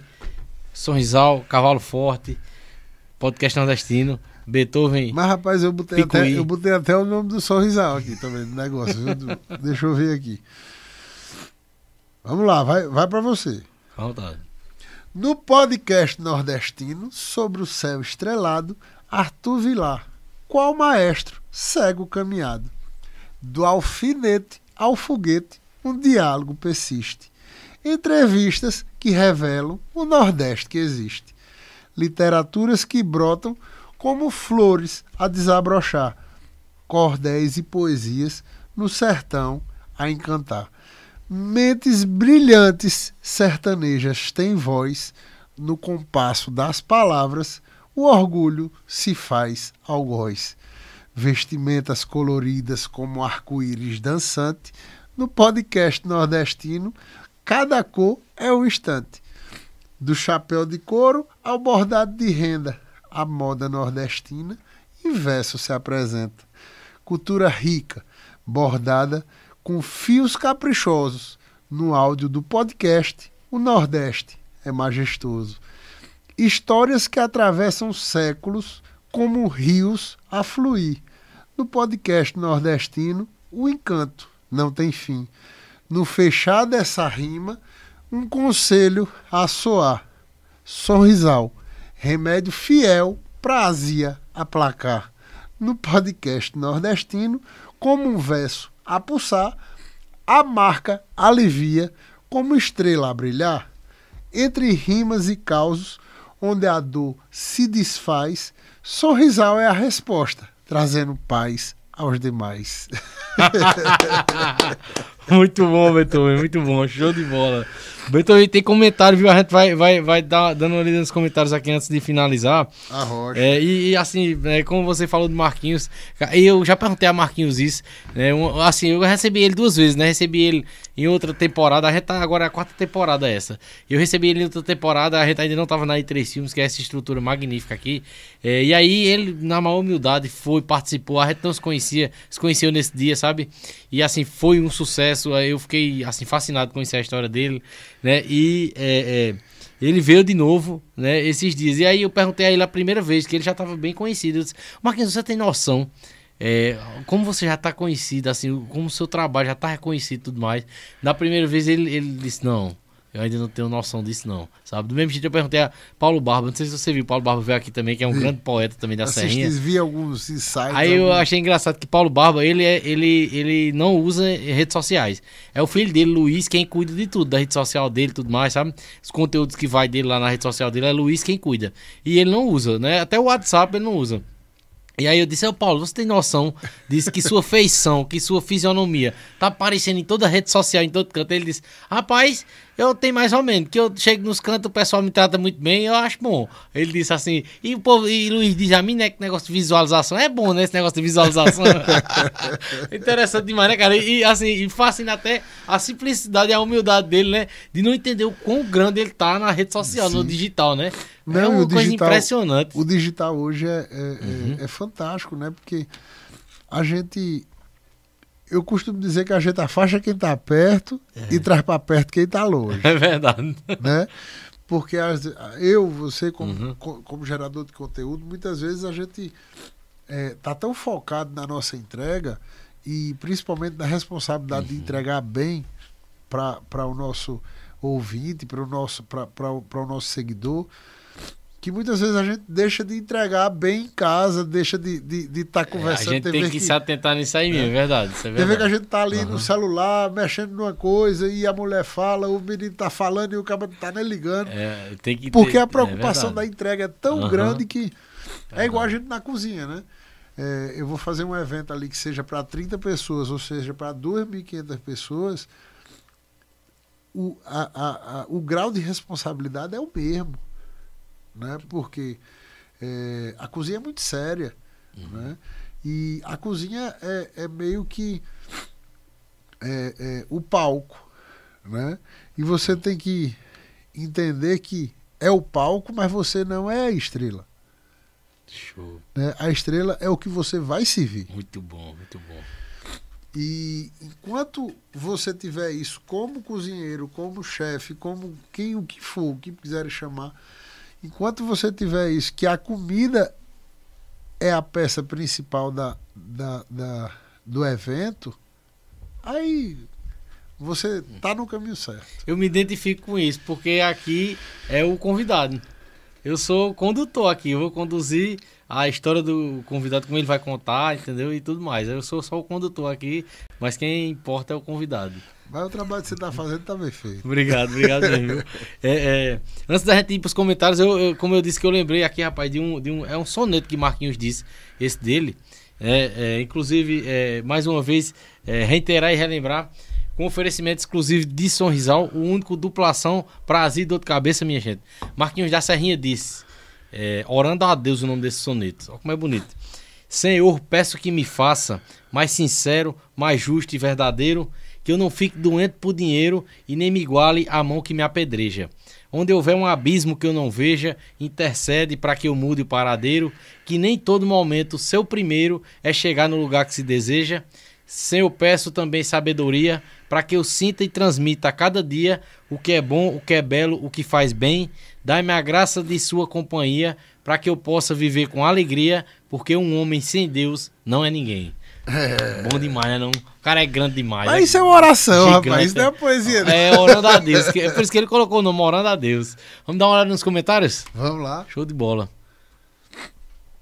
Ó, Flávia Vieira, mandar um abraço pra Flávia. Flávia acompanha a gente, é Beethoven, do Rio de Janeiro. E acompanha a gente há muito tempo, viu? O podcast nordestino. Até ela disse uma, uma vez num comentário que ela disse: Eu tô aqui desde quando era mato. Tá desde o tempo das vacas magras nos acompanhando. Muito obrigado, viu, Flávia? Ela é do Rio de Janeiro, a Flávia. Um abraço pra ela. Um abraço pra o grande Jorge do Gado, mais um dia acompanhando a gente aí. Jorge do Gado, que é de Parnamirim, Pernambuco. Tamo junto, Jorge. Já foi nosso convidado aqui. É, é, e, e outra coisa, se tiver alguém que você quiser mandar um abraço, pode me interromper, viu? Pode arrochar. Lara Lorena Dantas acompanhando a gente também. Gustavo Nóbrega, Arrocha o Nó, Picuí, tu é diferente. É, Erim Aboiador, mandar um abraço pro Erim mais uma vez acompanhando a gente. O Erim, que é de Água Branca, aqui perto da gente também. Um, ó, rapaz, ó, um, um- um jovem, um garoto, e que é apaixonado por aboio. Esses dias ele tava no- numa cavalgada aboiando junto com o Galega Aboiador. Chega, tava o contraste, assim, né, do Galega Aboiador, que é das antigas, Sim, e sim. ele, um jovem aí, abo- aboiando também, muito bom, né? É interessante, né? Os jovens se interessar por isso, né? No, no mundo de É, hoje. mas ó, uma coisa que é muito importante, eu digo isso, é, porque hoje eu, tô, eu, eu, faço parte dessa história com a, com, a, com a fazenda lá, com a fazenda Araripe, com o Luiz Gonzaga na fazenda, né? Sendo, tendo nascido lá. Se a gente não contar essa história para os nossos filhos e essa história não evoluir, isso morre. Isso é verdade. né? Você sabe quando a- você sabe quando você é esquecido, quando a última pessoa, uma única pessoa no mundo não se lembrar mais de você, você é esquecido. verdade. Né? E se a gente não propagar essa nossa cultura, o Luiz Gonzaga da vida, né? o Galega Boiador da vida que vem aí muitos anos ainda de vida para frente, mas se a gente não propagar a nossa cultura, ela vai ser esquecida. E muitos jovens assim, muita gente até acha ruim, diz, essa nova geração tá isso, tá aquilo, mas às vezes é porque não conheceu, não viu, e quando vê, fica fascinado, fica apaixonado. Eu, Eu- tenho visto muitos jovens no Instagram mesmo, do podcast nordestino, loucos por poesia, loucos pela cultura da gente. Eu vejo um show da Cisão hoje, que é pau na pacha, é pau no fole, é pau nas tangas, é pau no louro, eu fico assim, abestalhado, porque a minha infância eu vivia isso, as minhas épocas que eu era menino, meu pai, Uhum. meus tios, pra vaquejada, entrava nos parques com essas músicas, com os cavalos dançando. Era a coisa mais linda do mundo. Uhum. Show. Uhum. Então traz uma herança, né? Hoje, na hora que toca uma banda dessa, o menino faz, eu quero. É, música de velho, não sei o que. É. oxe. Vamos Olha lá. é, Carlos Henrique Cardoso, grande mestre. É, Adriano Araújo, Dantas. Eita, esse conhece o produto que faz. Thaís Dantas, história fantástica. A pecuária veio com os holandeses, ela perguntou. Na verdade, é, a pecuária veio com os colonizadores, né, com, os, com os portugueses, mas né, nós tivemos muitos dos holandeses que foram expulsos, né, porque você sabia que os judeus, é, dos holandeses que foram expulsos na Batalha dos Guararapes, lá em Recife, a maioria eram judeus. Uma parte foi para York e fundou Nova York, e outra parte foi para os sertões. Né? Os portugueses trouxeram o animal, né? mas se você olhar direitinho e começar a buscar é, nessa herança aí, você vai ter muito judeu novo convertido com herança holandesa que veio é, com a pecuária fortíssima Bom. nos interiores do Nordeste. É interessante isso. aí. Interessante demais, demais mesmo. E essa, essa, essa é, é, eu sei dessa questão que, que houve, né, do, dos Pernambucos que expulsaram Sim, os holandeses. Cara, é uma história impressionante, né, que foi com, com enxada na mão, né, expulsaram Foi, com, né? no Na braço verdade- mesmo. Foi? Na verdade, os portugueses eles, eles é, é, conseguiram chamar toda a população, até índio também, para expulsar os holandeses. Mas é, é- é aquele negócio, é aquela mesma história de, de Canudos, né? Aquela frasezinha que ele mandou ali, vou mandar buscar a madeira em Juazeiro, já fez aquela guerra do tamanho do mundo, né? É, os portugueses pouco tempo que eles ficaram em Pernambuco, eles construíram muita coisa. Né? E o português, na verdade, ele explorou muito. Né? Porque o, o português só explorou o Isso é Nordeste. verdade. A gente não pode chegar e dizer que se os, os holandeses tivessem permanecido, se a gente era diferente. Também não pode. Mas eu acredito que teria muita diferença aí. Show, show de bola. É, Adriana Araújo, Dantas, Josiane Carla. Aí, aqui é, os que for Dantas aqui é primo meu. Mandar um abraço pro Luiz Primo, Carlos mãe, Macaé. tia. Luiz Carlos Macaé, que é de Serrita, viu? A terra do vaqueiro lá. Deus quiser, vai estar vindo aqui um dia também pra contar a história lá de Serrita, da, da terra dele lá. ali, Show de bola. É, Isabel Alencar. minha É, esposa. mandar um abraço pra Rômulo Leandro, que é de Tuparetama, Pernambuco. é. Show, Isabel Alencar, sua dela, esposa. é. Show de bola, show de bola. Um abraço pra ela, pra toda a sua família, viu? É, o, mandar um abraço pro Romulo Leandro. A culinária nordestina é a melhor. Mas vocês não estão prontos pra essa conversa. Muito bom, Romulo. Valeu, meu irmão. É, Railton aí, ó. Você é foda, irmão. É, po- po- pode baixar, pode baixar, Kevin. Ali, ó. Thaís Dantas, depoimento sincero e verdadeiro. É, mandar um abraço pro Flávio Moraes, grande poeta Flávio Moraes aí, que também tem feito um trabalho muito grande. Um jovem também que é poeta aí nas redes sociais. Parabéns, meu irmão. É, mandar um abraço pro Adelson Santos. Adelson Santos aí, membro do nosso canal. Tamo junto, viu, Adelson? Obrigado por mais uma vez estar acompanhando a gente, viu? O grande poeta aí, Adelson aí, que acompanha. Falo com ele direto também no WhatsApp. Como você disse, né, que você quer falar com todos os seus alunos e tudo mais, eu fico doidinho pra também todo mundo que me parabeniza ou que diz que segue o podcast, pra me responder todo mundo, É sabe? responsabilidade. Porque, oxe, eu, eu, assim, eu mandava muita mensagem pra um monte de gente, sabe? E assim, eu ficava tão triste que muita gente não me respondia, sabe? Aí hoje eu tento responder todo mundo, sabe? Eu até fico, rapaz, não respondi fulano, Não, aí tem vou- gente que olha assim pra mim pelo Instagram mesmo e fala, mas rapaz, tu responde. Eu digo, não, sou eu mesmo, não, não é ninguém. Eu tento responder todo mundo. É um tempo danado, mas eu tento.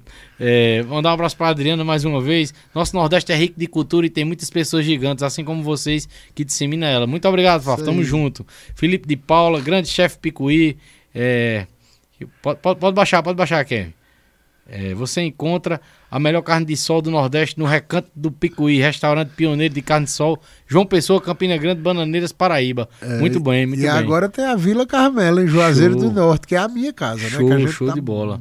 Você tá com um, um negócio também agora em Juazeiro do Norte também. É, eu, eu vendi o meu restaurante em Recife, Show. né? É, pra abrir Juazeiro. Aham. E em Juazeiro, graças a Deus, a Vila Carmela tá lá, um sucesso. Massa a casa demais, é linda. E, e eu ia até, que eu tô com uma viagem aí é, programada pra Recife, e eu já ia falar até no final aqui que eu ia, queria conhecer o seu lá no Recife. Não, mas lá em Recife tá- a gente tem outras, outras bases. Pronto, depois você me indica um lugar bom lá, né? Eu vou É, lá, se Deus quiser. Pronto. É, cadê? Aqui, ó, é, pronto, ó, a Angélica minha noiva que tá acompanhando a gente aí, já ia falar com ela pra gente ir lá conhecer, né? Já, já através, pronto, a gente teve um episódio especial sexta-feira passada, que ah, foi falado alguns restaurantes, né, de Recife, de Salvador e do Ceará também, e aí a gente já tá planejando pra ir, né, com oferecimento exclusivo de Sonzal, que teve esse, esse episódio na sexta-feira passada, a gente já viu um restaurante muito legal que a gente quer conhecer quando a gente foi em Recife, agora, Deus quiser, no Carnaval a gente vai estar indo lá, né, um dia Não, eu e- vou e tá lá, você me liga, eu lhe recebo Oxente, lá. na hora, na hora. Agradeço demais, meu meu. É, Robson Nascimento, é, o, I, o Idegá Lourenço, é, podcast nordestino, o melhor do sertão, alegra meu coração. Tamo junto, meu amigo. Obrigado. É, o Erley Ventura, Erley é bom que. É, é, o Erley também entrou ontem na, na live, né? O melhor do Nordeste e da banda do mundo todo. Tamo junto, meu irmão. O Erley é um grande artista, né? Eu digo direto isso e digo de novo. Um artista em madeira. Inclusive, a lembrança que tá ali pra eu lhe presentear, Oh, que, que foi o Erley que linda. criou. Ele disse: olha, eu vou criar uma lembrança pra você presentear. Valeu, Kef, tamo junto, meu irmão. Que eu para você presentear os convidados e ela vai ser com alguma coisa do Nordeste da nossa terra. É toda a estrutura dessa plaquinha aqui é de mameleiro, que é uma árvore da nossa Sim, terra, né? É, lembrando, gente, que Eu é corri, a- é eu corri árvore muito, morta, eu viu, corri tá aqui. muito da minha mãe com ela com os mameleiros. Cipó de e mameleiro. fino, Tá doido. Aí, é, é, lembrando, viu, gente, que é uma, uma mameleiro, uma árvore morta, né? Que o, o Erle aproveita e faz essa peça aqui muito linda. E aí ele deixou esses espaços em branco pra sempre eu colocar uma dedicatória com a minha letra para o convidado, Massa, viu? tá. E tá Para- aí especialmente pra você. Obrigado pela sua presença, viu? Tô lhe presenteando aí com, com o podcast nordestino. Uma lembrança aí desse momento de hoje aqui que tá muito especial pra gente. Massa, massa. Você hoje já, já veio com o meu pois é, WRL e na também tá aqui, ó. Esse aqui é um bordão seu. Chama, é pai. meu chama, pai. Chama, pai. Aqui, ó. Aqui, aqui, ó. que Fica mais centralizado, né, Kevin? Aqui, ó. Chama, pai. É, esse aí você Por encontra na Betor, hein, WRL, Picuí. Bonés WRL. Show, show, show. Tem, umas, tem uma coleção lá, by Beethoven Picuí, que é massa. Ô, gente, na hora é só entrar no seu Instagram, nas suas redes sociais que encontra, né? Isso aí. Pronto, gente. Não deixem de. Porque eu sei que todo mundo que tá acompanhando aqui já conhece. Quem não conhece, vai dar uma passada nas redes sociais de Beethoven aí, que é massa demais, viu? O conteúdo do homem também é massa demais, show de bola. Cadê, é, é, Rumo? Tô fazendo a janta, Arthur. Vem embora que é, que é carne de sol frita. Tamo junto. Aí, Dulce Leandro, minha sogra, acompanhando a gente também, ó. Diretamente de São Paulo, tá lá em São Paulo, passando Chama, dias. São Paulo. São Mas Paulo com vai certeza, diferente. com certeza tá com saudade da carne de sol da, da- do nosso Nordeste, com certeza. E da nossa culinária. Ah, eu já. Mas a, gente, é, mas a gente tem uma carne de sol boa lá também. Show. Tem também? Tem Show, lá show na bola. freguesia do Ó. Ah, aí, ó, já É, deu uma indicação Amigos do Picuí. Olha, Bom, tem o bom nome Picuí. Querendo ou não, tem Picuí no meio, tem Nordeste no meio. Tem, tem. Show de bola. Tem a mão nordestina. Ela falou, olha, parabéns pro teu sogro. Hoje é o aniversário do meu sogro, né? O pai da minha noiva. Parabéns, Robson. Tudo de bom na sua vida. Felicidades. Muitos anos de vida, viu? Tamo Olha junto. Aí, Robson. Aí, ó, parabéns Comer também do carne de sol hoje. amanhã, amanhã, amanhã. Vamos fazer um almoço especial amanhã. É, cadê? É, Eloy também acompanhando a gente. Tamo Isso junto. aí direto de patrocínio do Espírito Santo. Oh, muito bom, cara. Olha só onde nós chegamos hoje. É. Homem, olha, ó, ele falou, homem, deixa esse negócio de artista. Artista é vocês aí que faz esse grande programa todo. Você vai vir aqui ainda, viu? Ainda eu quero você como convidado, viu, Eli? Vamos conhecer sua história aqui, se Deus quiser. Carne de sol com cuscuz, carne de sol com tudo no mundo é bom, né? É não? bom demais. É show demais. Beethoven, e no final também, como eu tinha lhe falado em off, tem é, o Jackson, mandar um abraço pro Jackson Craninho, que é lá do Rio de Janeiro. E ele te- tem sempre feito uma brincadeira com as fotos dos nossos convidados na inteligência artificial. E ele fez com as suas também. Vamos dar uma olhada aí. Vamos ver. Olha aí, ó. Você. Você pianista. Rapaz, tem essa história do pianista. Tem um rapaz que trabalhava menino, Gladiador. gladiador.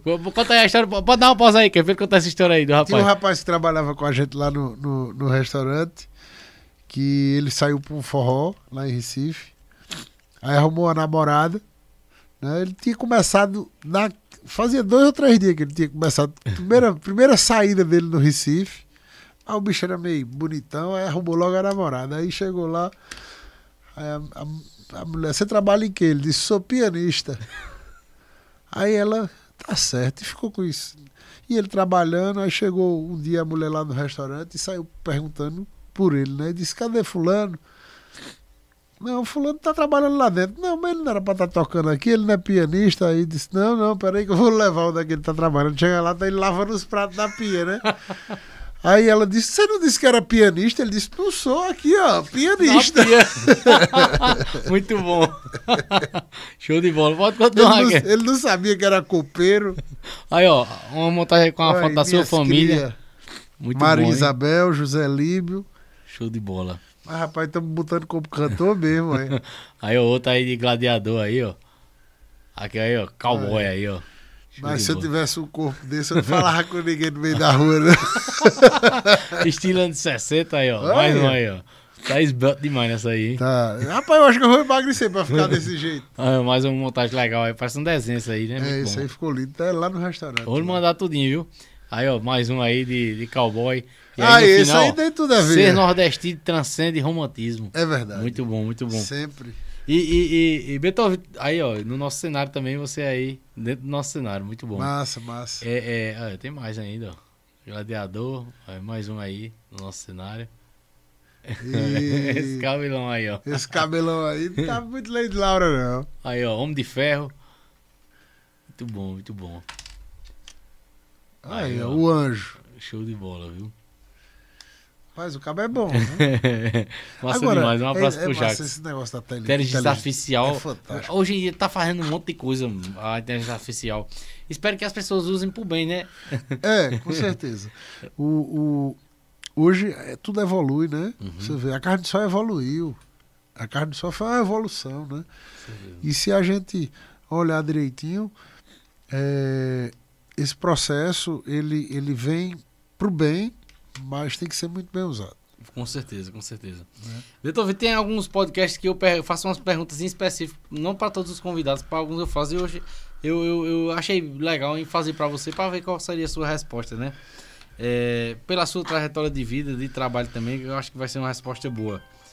É, uma mensagem assim para todo mundo. Se você pudesse deixar uma mensagem para o mundo e que todo mundo do mundo ia entender, independente da língua das pessoas, do, do, do idioma das pessoas, qual mensagem você poderia deixar? aprenda com os erros dos outros. Porque aprender com o seu dói muito mais. Muito bom, cara. Esperto mesmo é quem aprende com os erros dos outros. Eu, olha só, eu vi muito isso quando eu fui pro quartel, pro exército. Eu vi muito É, isso. aprenda. Aprenda com o erro dos outros. Porque você aprender no seu dói, velho. Né? Então, é, feliz é o homem que, que ele tem quem se espelhar. Né? Feliz é o homem que ele tem quem se espelhar. E se você não tem essa referência, começa a construir ela. Né? Porque a gente a gente tá, a gente a gente é, é, é, é- é muito fácil, ali é muito tênue entre o certo e o errado, né? E muitas vezes por vaidade a gente quer permanecer no erro, né? Então aprenda com o erro dos outros e não sintam na pele porque dói. Muito bom, muito bom, viu? Muito bom, Vitor. Eu sabia que ia ser uma, uma resposta muito, muito boa, né? E que a gente, eu sempre digo isso, que o podcast nordestino não se limita a essa live aqui, viu? Vai se perpetuar esse conteúdo Vai, aí pra vai, muitos vai lugares sim. aí, se Deus quiser, viu? Aqui, aqui foi uma conversa leve, uma conversa espontânea. Eu, como eu falei, né? Hoje de manhã amanheci gripado. Hoje eu tô meio assim, a voz tá ruim. Não é voz de cantor, não. Oh! Mas, é, tô aqui todo entupido. Agradeço mas demais. de Recife hoje, eu disse, não, não vou deixar Obrigado de ir, porque... presença, é, Eu é, até falei pra você, se não tivesse sentindo bem saúde, é o principal, não, né, com cara? certeza. Eu disse, eu vou, porque Obrigado É mesmo. uma honra para mim é, mim também. levar essa cultura do Nordeste e fazer como você faz também, é, alavancar. Tem muita gente lá fora que um pouco dessa conversa aqui traz muita lembrança de casa, traz muita afetividade Com certeza, eu gente- tenho recebido muitos feedbacks desse jeito aí. e a gente tem que propagar, a gente tem que Uhum. mostrar que o Nordeste tem mentes brilhantes, tem pessoas brilhantes e o trabalho que você está fazendo está fantástico. Parabéns. Obrigado, obrigado mesmo. E antes que eu me esqueça, é, Beto, viu viu aqui, né, que tem uma ligação aqui, é porque eu tenho que mandar um abraço pro pessoal lá de São Paulo, onde minha sogra tá. Eu Deus me livre de eu terminar aqui o podcast sem esquecer desse abraço. Seu Arnaldo, Valmira, Aline, Thaís, Manu, Milena, é, Catarina, todo mundo, Luan, todo mundo aí, um abraço pra todos vocês, Alzeni. Gente, amo vocês, muito obrigado por vocês estarem todos assistindo aí, acompanhando a gente, tá certo? Angélica já disse aqui, olha, tá todo mundo acompanhando lá, rapaz. Deixa eu mandar um abraço, não. Tá mandado, viu? Um abraço aí, ó. Tá, imagina se eu termino sem mandar um abraço do povo, homem, tá doido? homem? Um abraço, gente, viu? Amo vocês todos. E pra finalizar, também uma pergunta também que eu não faço, acho que eu- eu- se eu já fiz essa pergunta pra algum convidado, eu não lembro. Mas que pra você, eu queria perguntar isso, né? Você falou de várias formas isso aí em toda a nossa conversa, mas só pra finalizar com chave de ouro, o que é ser nordestino, Beethoven? Rapaz, ser nordestino é ser tão bom que é ruim. Né? Deixa, deixa eu lhe mostrar o, o que é ser tão bom que é ruim. É que a gente, o nordestino, ele tira, ele tira a roupa para vestir o próximo. Isso é verdade. né? E isso é tão bom que é ruim. Né? Eu costumo dizer isso aqui, ó. No sertão da vivência, o conselho é dado. Seja bom na trilha, onde o sol é queimado. Quando a tempestade assombrar o caminho, seja ruim. Surpreenda, não fuja do destino. Em cada encruzilhada, seja um estrategista. Entre o bem e o mal, destaque na revista. Se a estrada estreita pede para um lado sombrio, seja ruim, mas na escuridão seja o guia. A dualidade é um palco, a vida é um teatro. Ser bom é encanto, ser ruim é ato. Nas danças das sombras, seja o dançarino. Suave na benevolência, feroz no desatino. Assim, no cordel da existência, agirá, seja bom, mas quando ruim, saiba brilhar. Né? Porque é, a gente tem que ser nordestino. E ser nordestino é isso, é ser tão bom que é ruim. Muito bom, muito bom. Melhor resposta não tem. Eu sabia que isso era uma resposta boa. E sempre o podcast nordestino é assim, cara. Eu acho que é coisa de Deus. Eu imagino que vai ser de um jeito e é muito melhor do que eu imaginava, cara. Muito bom. Muito obrigado pela sua presença, viu, meu irmão? Valeu, meu Deus filho. lhe abençoe sempre nos seus projetos e tudo que você for fazer. Abençoe você e sua família. Lembrando, gente, Sorrisal, o único duplação pra azia e dor de cabeça, tá certo? Pra sua diversão aí no carnaval. Não esqueça, se não cair bem aquela comida, quando você bater aquele rango, não cai bem, ou a sua diversão não cai bem, lembre-se sempre de Sorrisal. O único duplação pra azia e dor de cabeça, tá certo? Olha aí, ó. Mechan. Se comer uma comida e não é nordestina, Show de bola. sorrisal na tela. E até vou, vou pegar, vou deixar aqui que a, que a campanha de 2024 é a dupla retada, a campanha da dupla retada. Qual a dupla retada, assim, que come, sei que carne de sol vai estar dentro da dupla retada. Ele e ela, ele e ela sempre. O que combina mais com carne de sol? A dupla retada com carne de sol. Rapaz, assim, com carne de sol, carne de sol é bom que ele, que ele é bom pra toda hora, né? Café da manhã, carne de sol com macaxeira. Ixi. Almoço, baião com carne de dois. E de noite, um cuscuzinho com carne de sol. Ou, almoço, carne de sol com baião de dois. De noite, um cuscuzinho com carne de sol. Pra toda hora, carne de sol se encaixa, né? Mas o ele e ela nordestino mais, mais famoso não tem igual, que é um caldinho e uma cachaça, não. É bom demais. Ah, show de bola. Já tá dito a dupla retada aí que o Beethoven trouxe pra gente. Gente, muito obrigado a todos vocês que nos acompanharam hoje, que nos acompanham. Quem conheceu o podcast nordestino hoje, e se inscreva no canal, dê um like aí pra motivar o nosso trabalho, pra nos incentivar. E se você tiver de bobeira, assista as outras lives aí, a gente finalizando aqui esse encontro da gente. Tem muito conteúdo bom aí no nosso canal, tá certo? Muita entrevista boa, muitas histórias boas, tá certo? E acompanha nossas outras, redes- nossas outras redes sociais também. A gente tá em mais de 10 plataformas aí, Vitor. Vem, eu procurei É, eu, eu, vi- eu vi que o Ti- TikTok lá ca- cagota, né? É, o. TikTok, a é uma- eu acho que atualmente é a rede social que a gente tá mais. Aí, tamo, é, bateu hoje 114 mil seguidores no TikTok.